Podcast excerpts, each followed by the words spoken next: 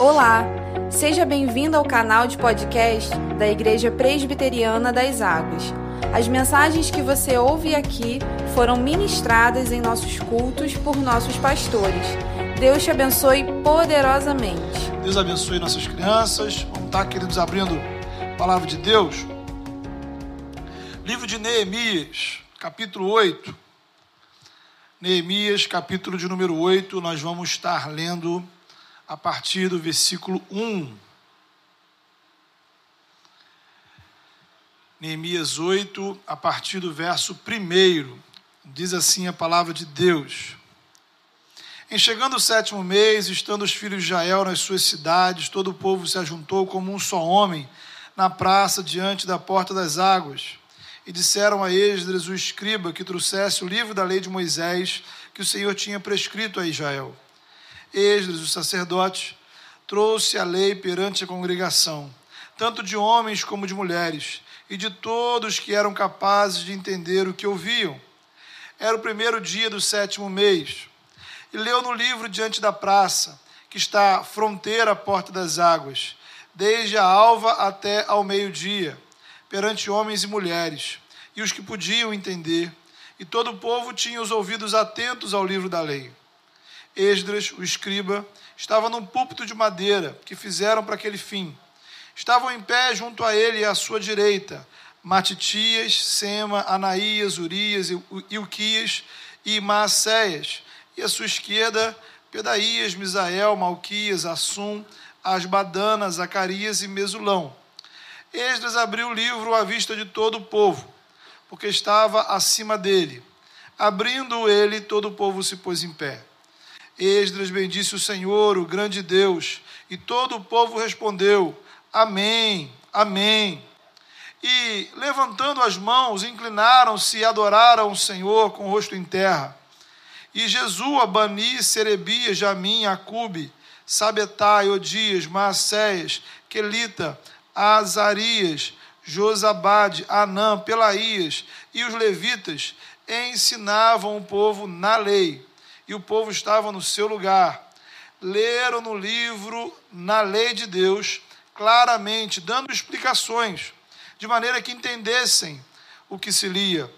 Neemias, que era o governador, e Esdras, sacerdote escriba, e os levitas, que ensinavam todo o povo, lhe disseram: Este dia é consagrado ao Senhor vosso Deus pelo que não prantieis, nem choreis, porque todo o povo chorava ouvindo as palavras da lei. Disse-lhe mais: Ide, comei carnes gordas, tomai bebidas doces, enviai porções aos que nada têm preparado para si, porque este dia é consagrado ao nosso Senhor. Portanto, não vos entristeçais, porque a alegria do Senhor é a vossa força os levitas fizeram calar todo o povo, dizendo: Calai-vos, porque este dia é santo, não estejais contristados.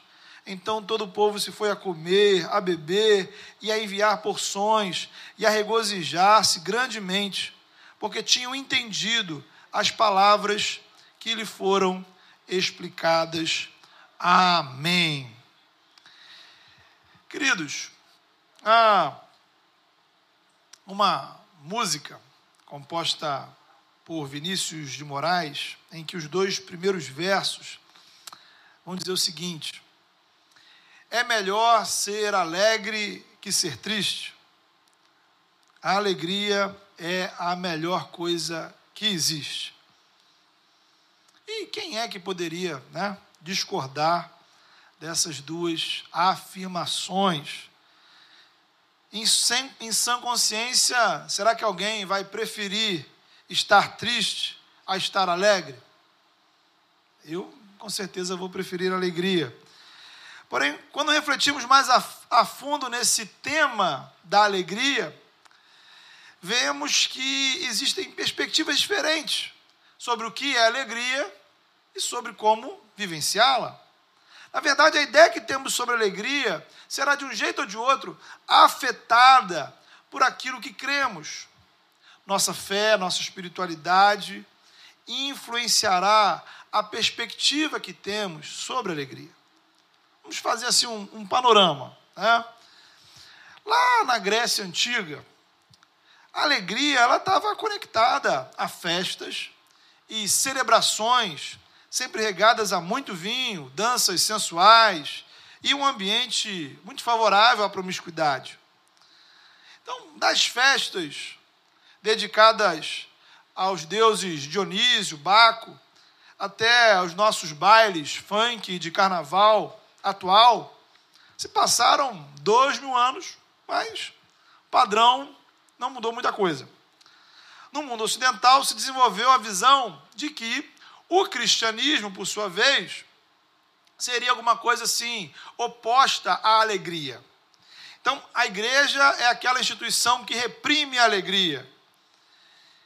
E aí a gente pode perguntar, mas, ok, de que alegria a gente está falando?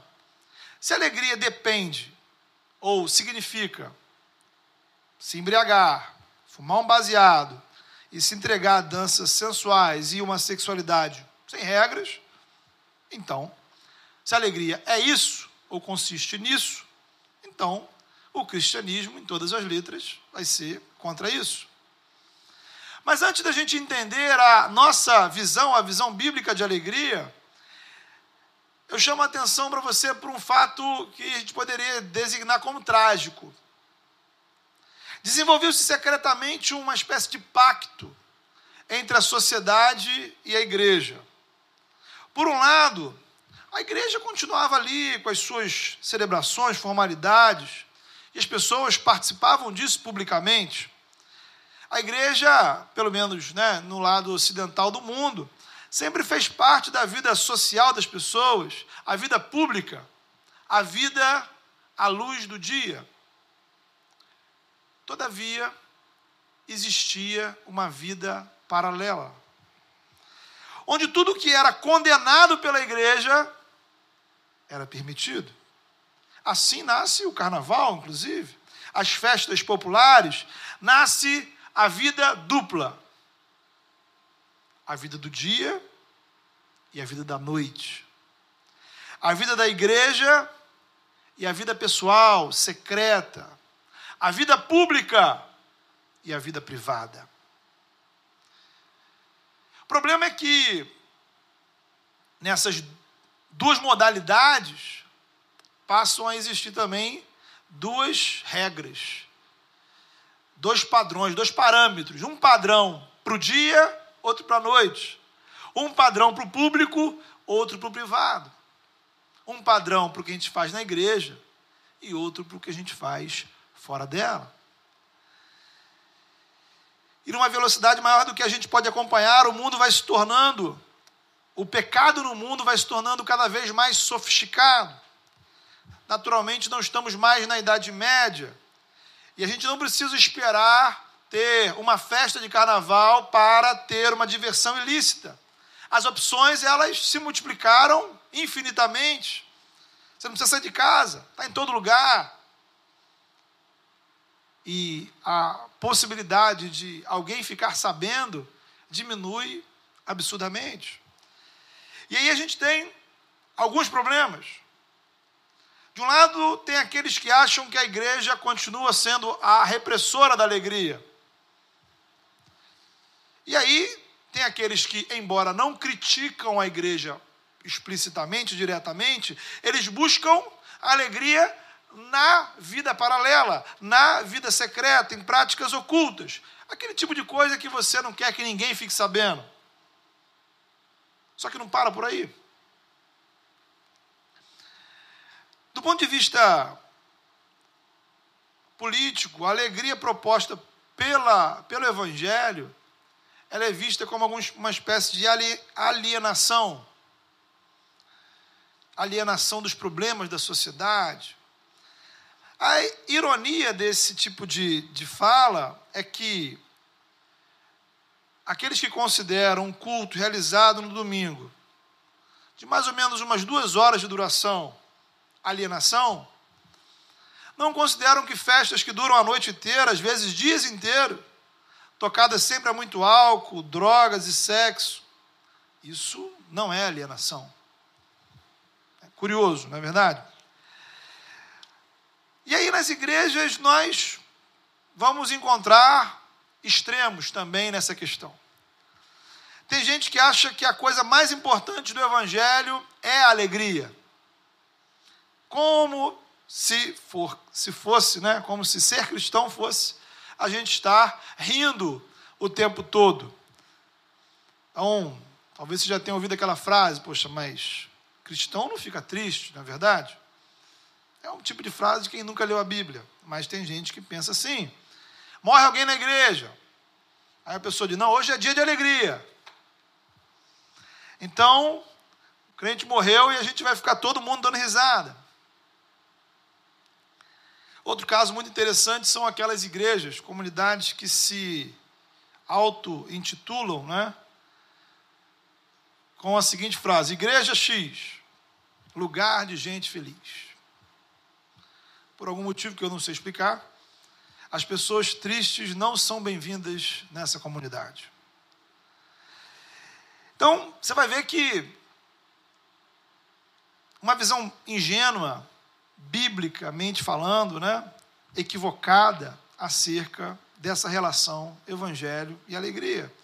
Agora, em outro extremo, né, tem aqueles cristãos assim muito criteriosos, muito exigentes, que relegam as emoções a um status de inferioridade. E aí o evangelho ele vai para um outro lado, né? Ele se torna uma questão doutrinária, teórica, como se isso não trouxesse nenhuma alegria para o nosso coração. O que importa é nós seguirmos a teoria correta. O que sentimos não é importante. Então, se estamos certos, né? Isso nada diz respeito ao que eu sinto. Isso também não nos parece uma visão bíblica de alegria. E aí a gente vai chegar no nosso texto. Esdras e Neemias é, são dois livros, né? A gente está no livro de Neemias, o livro anterior ao livro de Esdras, e eles vão nos contar a, a, o contexto da reconstrução do povo de Israel após anos exilados na Babilônia. Depois de um longo período longe da sua terra, que foi resultado da própria disciplina espiritual de Deus contra eles, era a hora do retorno, voltar para casa. Deus interveio e o povo volta à terra. Agora é o momento da reconstrução. Neemias lidera o processo. Esdras era o sacerdote escriba que lidera a reconstrução espiritual do povo.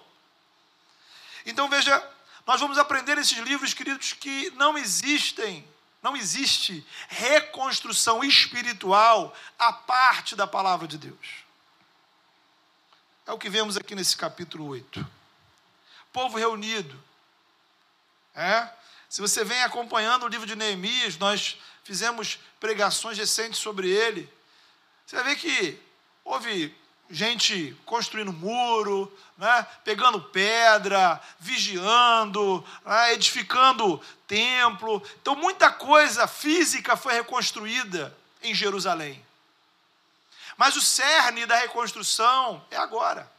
O povo se reúne, abre a palavra, a palavra é lida, a palavra é explicada, mais ou menos exatamente como, está, como estamos agora aqui. E aí, o povo se quebranta diante do Senhor. Então, uma lição para você guardar nessa manhã, querido. É na palavra que você encontra os princípios norteadores para a reconstrução da sua vida. O povo se coloca ali, se quebranta, ouve, chora. E ele chora ao se dar conta do amor de Deus, da santidade de Deus, da grandiosidade de Deus, em comparação aos seus pecados. Choram de tristeza. Mas Esdras os adverte, dizendo: Não vos entristeçais, porque hoje, hoje é dia consagrado ao Senhor. A alegria do Senhor é a nossa força. A alegria do Senhor é a nossa força. Que alegria é essa? Que é a nossa força? É alegria que vem do Senhor, que está no Senhor, que é proporcionada pelo Senhor. Não se trata, portanto, de qualquer alegria. É uma modalidade específica de alegria. É um tipo único. Alegria do Senhor. E o que, que essa alegria causa em você? Ela é força para a nossa vida, força para mim. Como é que a gente pode pensar essa alegria? Ah, entre os anos 1643 e 1649, em torno de 121 teólogos se reuniram lá ah, em uma igreja na Inglaterra, em Westminster. Eles produziram documentos que entraram para a história, né, como a Confissão de Fé e os catecismos.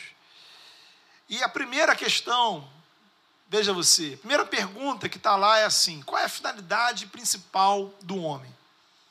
Então, bem, de tudo que a gente tem na Bíblia, qual é o ponto principal da existência da humanidade? Em uma frase, está dizendo lá: adorar a Deus e se alegrar nele.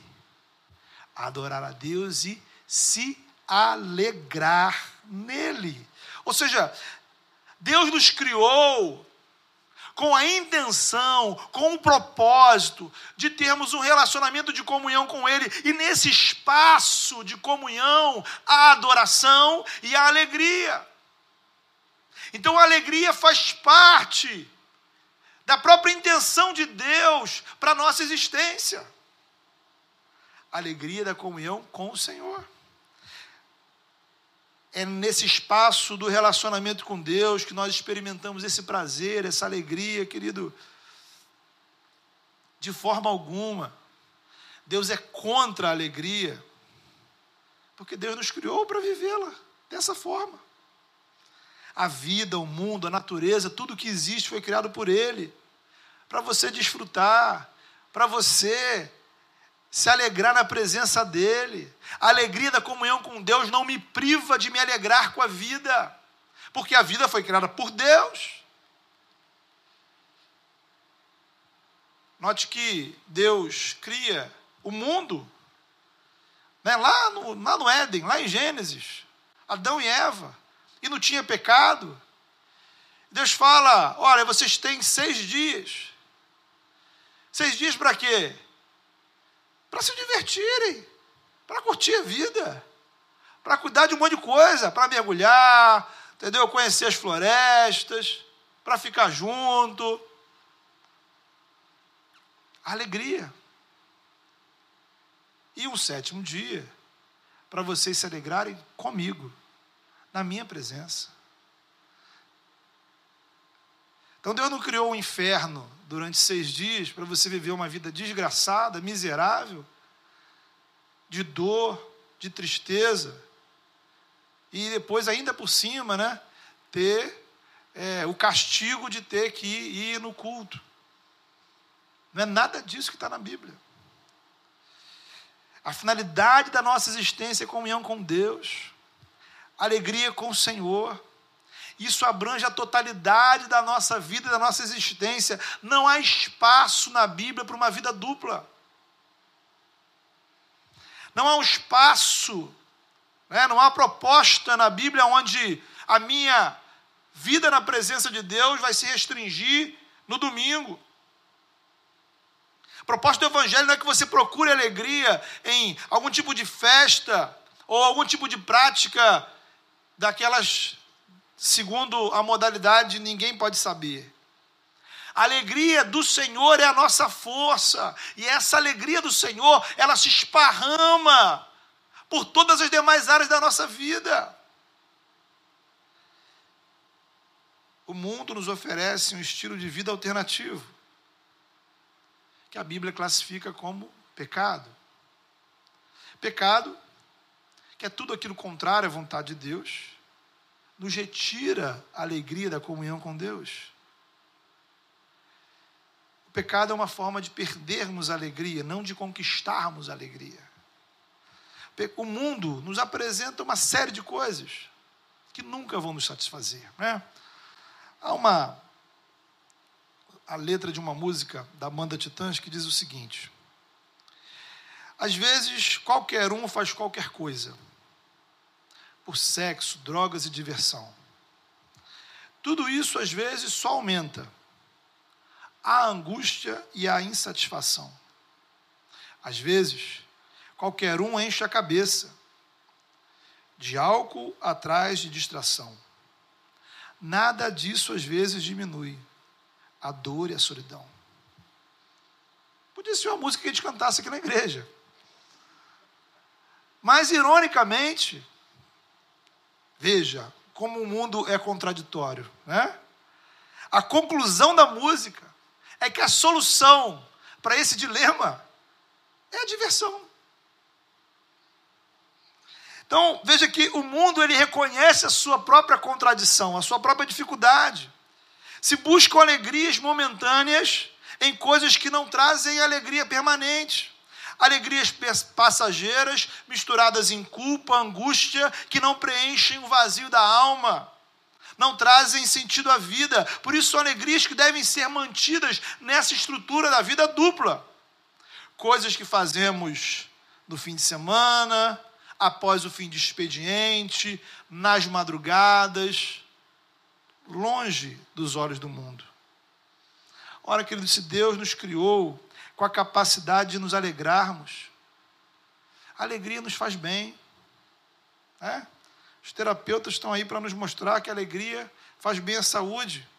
Mas muito antes de existir psicologia no mundo, o livro de Provérbios já dizia que a alegria do coração transparece no rosto mas o coração angustiado oprime o espírito.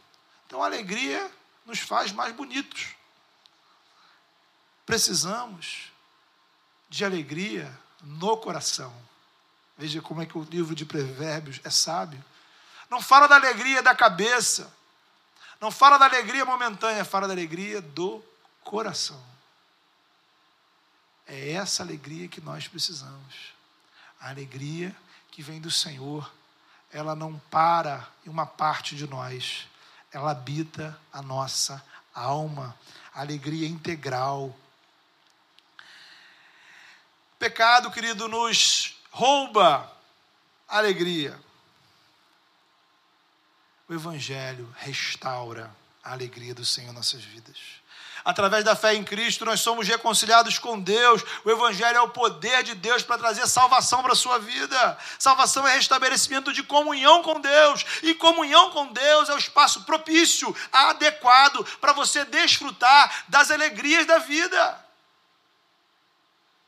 A comunhão com Deus me oferece condição para eu desfrutar da alegria dos relacionamentos, a alegria de ser pai, de ser mãe, a alegria do amor, a alegria da produção intelectual, a alegria de conhecer, de aprender, estudar, trabalhar, construir, o exercício da criatividade, a alegria da amizade, desfrutar da natureza, ouvir uma boa música, ler um bom, ler um bom livro, assistir um bom filme, a alegria de uma boa refeição, de praticar esporte, de jogar, de brincar. Ou seja, o evangelho não exclui nada disso. Ele inclui a alegria da vida como um todo, porém o Evangelho, ele ressignifica. Ele dá um outro sentido a todas as coisas que vivemos e fazemos. Porque, irmãos, alegria tem regras. Sim, naturalmente. Veja, regras que o próprio Criador estabeleceu para que a comunhão entre nós e Ele fosse possível e prazerosa. Possível e prazerosa. Ora, afinal de contas, qual é o relacionamento que não tem regras? Né? A ideia de uma alegria sem regras é uma falácia, uma mentira. Propaganda enganosa. Qualquer relacionamento interpessoal, seja entre duas pessoas, uma família, amigos, conhecido, no trabalho, numa cidade, sempre envolverá regras para que ambas as partes possam estar felizes. Cristãos ou não, todos nós estabelecemos princípios para guiarmos a nossa vida. O X da questão é quem, quem define, estabelece esses princípios. Você mesmo, seus sentimentos, sua família, o governo, seus amigos, a cultura, a universidade, a mídia, as redes sociais? Quem? Quem vai definir o que me dá prazer ou não? Quem vai me definir o que é melhor para o meu prazer e felicidade e bem-estar? A perspectiva do Evangelho é que aquele que criou todas as coisas, ele nos sabe, ele sabe o que nos traz alegria e o que nos faz mal. Deus não nos criou para tristeza. Deus nos criou para uma vida de alegria. E nos deu princípios pela palavra para a gente experimentar essa alegria com Ele por meio da salvação, através da fé em Jesus. Podemos dizer que essa alegria da salvação, queridos, ela pode ser encarada em duas etapas. A primeira etapa é a alegria que nós já, aqui e agora, usufruímos nesse mundo, a partir do momento que somos alcançados pela graça.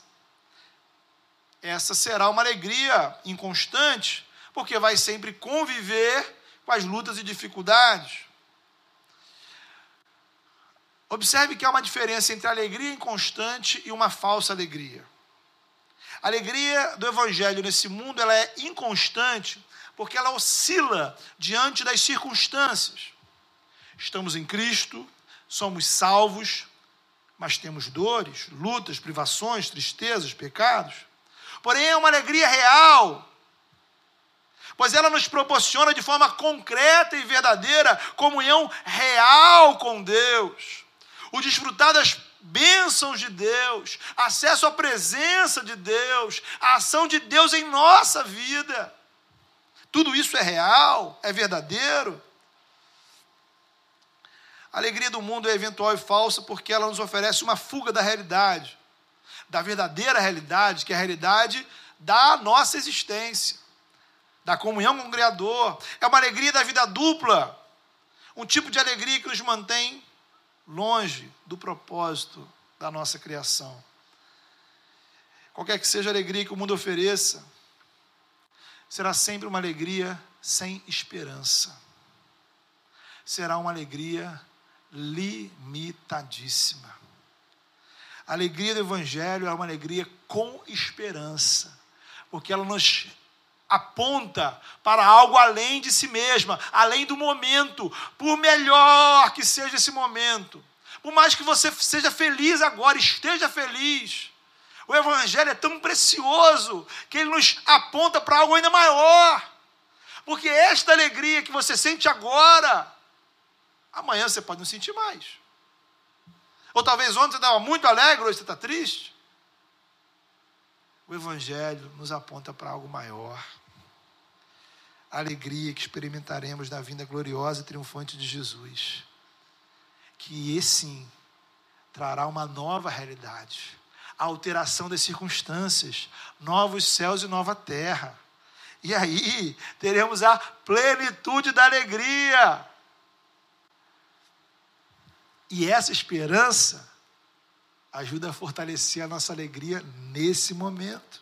É a esperança que traz alegria e é a alegria que tem esperança, enquanto a desesperança traz ansiedade, medo e angústia.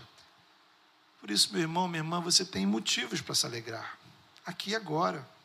Por isso, a nossa espiritualidade precisa ser carregada dessa alegria alegria de conhecer, experimentar o amor de Deus em nossas vidas, alegria da gratidão pelas bênçãos que nos cercam, alegria do perdão de Deus sobre nossos pecados, alegria de que pelo sangue de Jesus você foi justificado, acolhido como filho, você tem livre acesso à presença de Deus, alegria de experimentar a ação do Espírito Santo, alegria de ser batizado, ser parte do corpo de Cristo, alegria que vem do Senhor de fazermos parte de uma comunidade de irmãos e irmãs que oram por nós, que se empenham em nos abençoar.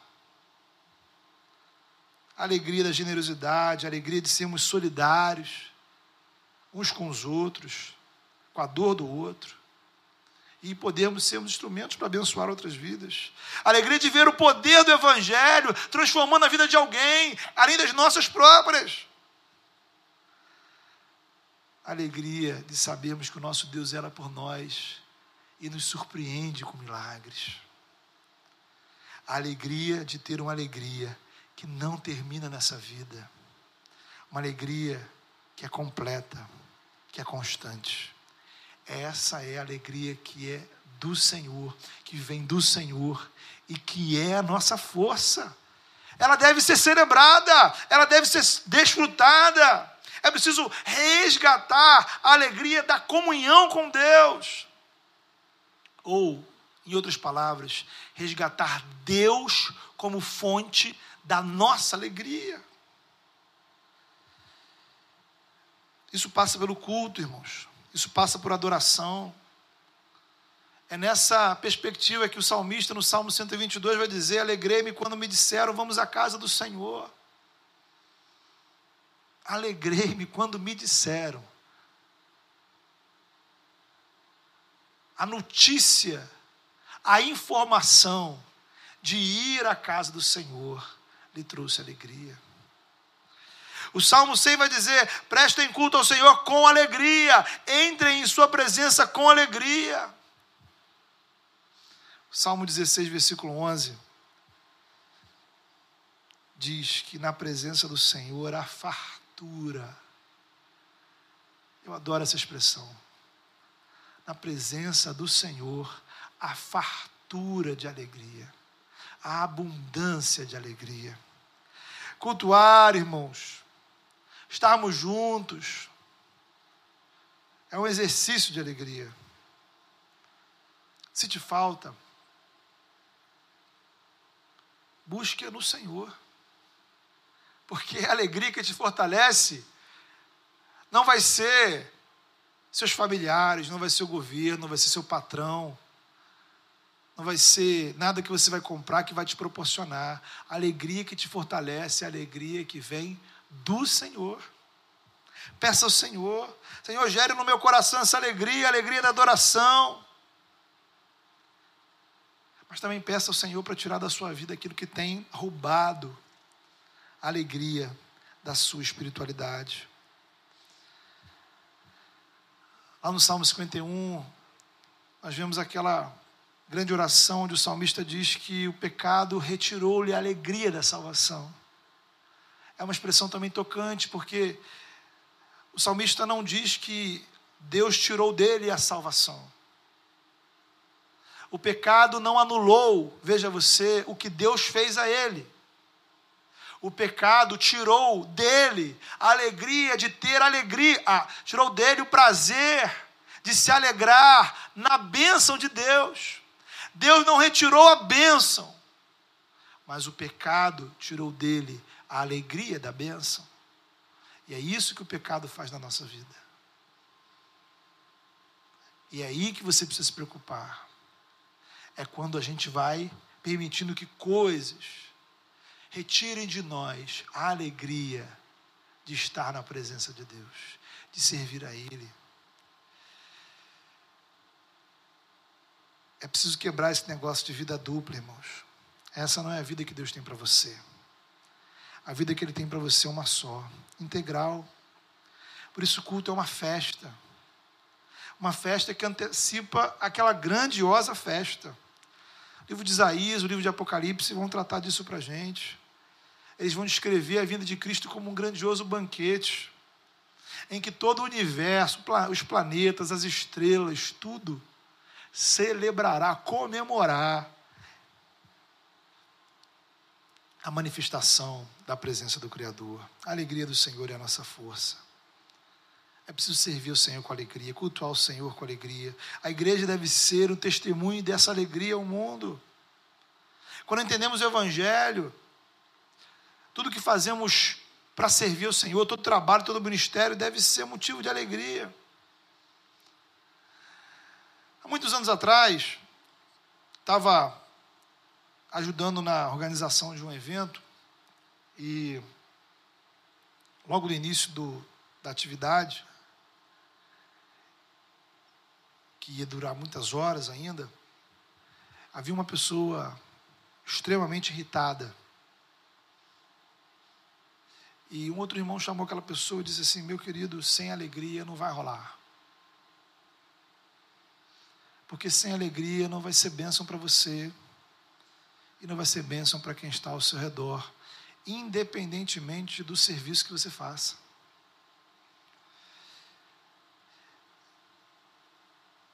Ser pastor é algo extremamente trabalhoso. Mas é preciso, como qualquer outra coisa que a gente faz na igreja, qualquer serviço que a gente faça. Então a gente precisa trabalhar, desenvolver o coração, para do Senhor vir alegria. Nem todos os dias a gente está bem. É? Ironicamente, quando eu comecei a preparar essa pregação, meu coração estava triste. E às vezes a tristeza vem por trilhões de motivos. É? E é preciso ficar claro: a ausência de alegria não pode me impedir de servir ao Senhor. E ao mesmo tempo, isso é importante, ela também não pode me fazer servir ao Senhor com má vontade, com irritação, tratando mal as pessoas. Porque eu estou servindo aquele que é a fonte da minha alegria. E é dele que virá força para eu atravessar os momentos difíceis. A alegria do Senhor não é apenas um sorriso no rosto. A alegria do Senhor é força. Né? Para usar uma palavra da moda, a alegria do Senhor, ela gera empoderamento espiritual. Essa alegria fortalece. E a gente trabalha isso. À medida que a gente vai lembrando que Ele nos amou, que Ele nos ama, apesar dos meus pecados que Ele me chamou, Ele me alcançou, Ele me deu condições para servi-lo e colocou pessoas na minha vida para me abençoar. Cuidado do Senhor me enche de alegria. A gente faz apesar de nós mesmos, porque o Senhor nos deu o privilégio de sermos parte do seu corpo. E isso deve encher o nosso coração de alegria. Então, querido, nessa manhã, uma manhã onde, para certa parte da nossa sociedade, faz parte de alguma coisa que significa alegria. Minha oração para você é que você possa experimentar a alegria que vem do Senhor. Porque essa alegria, ela não vai apenas te dar um sorriso, fazer ter algumas gargalhadas. Essa alegria, ela é força. Porque ela vai para o coração.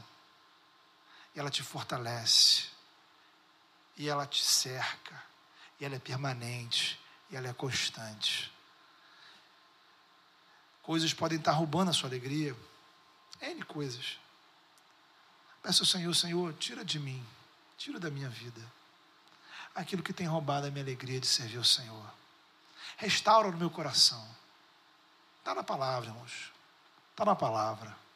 Quando os anjos foram anunciar o nascimento de Jesus aos pastores, o que, que eles disseram? Eis aqui vos trago boas, no, boas novas de grande alegria. Alegria, irmãos. Alegria é preciso que esteja no seu coração. Se não está no seu coração, tem alguma coisa errada. Tem alguma coisa muito errada quando a gente perde a alegria de servir ao Senhor. E esse mesmo Deus que nos dá alegria, restaura a alegria, renova a alegria. Eu não tenho um pacote de alegria para te dar. Nem pouco a gente acha que a igreja é só lugar de gente feliz. Não mas a gente crê naquele que tem alegria verdadeira para a sua vida. Vamos orar por isso? Feche seus olhos. Coloque a sua vida diante do Senhor. Deus amado, nós louvamos o teu nome, Senhor. Louvamos o teu nome, Senhor, porque nesta manhã nós tivemos a alegria de sair da nossa casa e vir à tua casa. Te louvamos porque existe uma casa, Senhor, existe uma família, existe uma comunidade. Existem pessoas, ó Deus, que se reúnem para te adorar, para celebrar a alegria da salvação. Te louvamos, ó Pai, porque o Senhor, ó Pai, nos criou para nos alegrar no Senhor. O Senhor não nos criou, Senhor, para uma vida de tristeza. O Senhor não nos criou para uma vida de angústia. O Senhor nos criou para viver uma, uma vida de alegria na tua presença. Te louvamos, ó Pai, porque a alegria que vem do Senhor, ela é a nossa força, Senhor. Pai, pedimos perdão, porque muitas vezes temos buscado, ó Pai, força nas alegrias do mundo. E ao invés de nos fortalecer, isso tem nos adoecido, Senhor. Isso tem nos enfraquecido.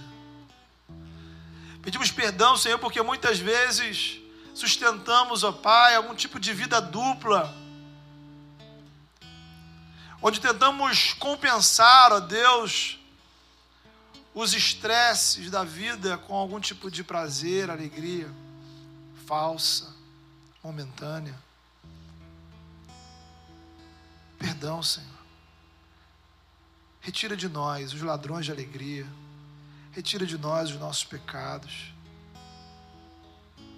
E ministra do céu, ó Deus, a alegria que vem do Senhor.